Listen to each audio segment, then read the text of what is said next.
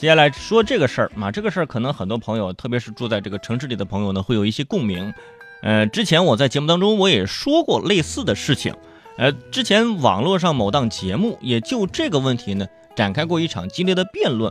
而这两天这个事情呢又再次火了起来，是因为网上现在有一个帖子啊特别的火，引起了一个讨论。这个帖子是一位武汉的女士啊，就是吐槽亲戚蹭住啊就走红了。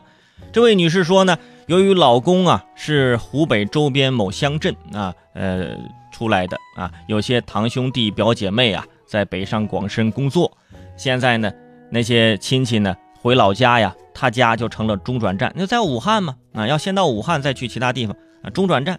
凡是要在武汉歇一脚过个夜的亲戚啊，都要求要住到他家来小住一下。虽然他婉言拒绝。但是某些亲戚呢，真的就是啊，没事我睡沙发，我也要我也要来你家睡，啊，其实亲戚是出于好心给你省钱啊，但是这这个这位女士就想着，我宁可花钱，真的，你住在家里真的是特别的不方便，所以呢，问题就来了，七大姑八大姨上门，这该不该免费的提供在家里住宿呢？所以这就引起了很多这个圈友的一个热烈讨论，在传统社会当中说家庭。是家族的社交空间，但是随着现在这个产权的兴起啊，以及对这种产权的捍卫，家里再也不是最佳的待客场所了啊！蹭住成为了一种无意识的社交越界行为。你来家里，我吃个饭可以，我给你做个饭，在家里转一转啊。晚上要睡觉了是吧？来来宾馆走，是吧？我们都希望这个客人是宾至如归呀，啊就是把我家当成你家啊，客气啥？啊，这真的不是客气不客气的问题。要真的像回家一样，那吃完饭是不是碗你你来刷呢？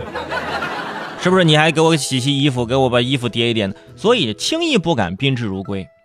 尤其是现在，很多人都感觉家是需要捍卫的隐私场所，而蹭住呢，正是这种旧文化对新文化的一种冒犯。我们经常说，哇，我们都是彼此生命中的过客，但有些人就感觉呀。把这个过客呀，当成了租客，而且你还你还不能是包租婆，你还不能收这个出租费，那你还必须是个店小二哈。客人，您这打尖还是住店呢？您这啊，这客人能好意思说吗？哈，我我就住两天，我住两天就走，是不是？你还得给他包早餐、午餐和中餐。其实亲戚之间呢，亲朋好友之间不不不必要说把这距离拉得那么远。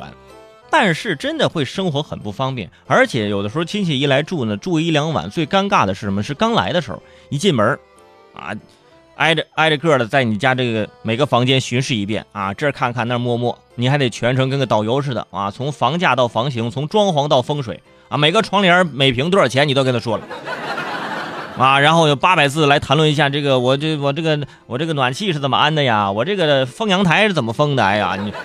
全程都在聊装修了，你说你说累不累？这个事情你跟别人说过无数遍了，你还得跟他讲一遍，让你感受到了亲戚无微不至的爱，这深入骨髓，直到扎心。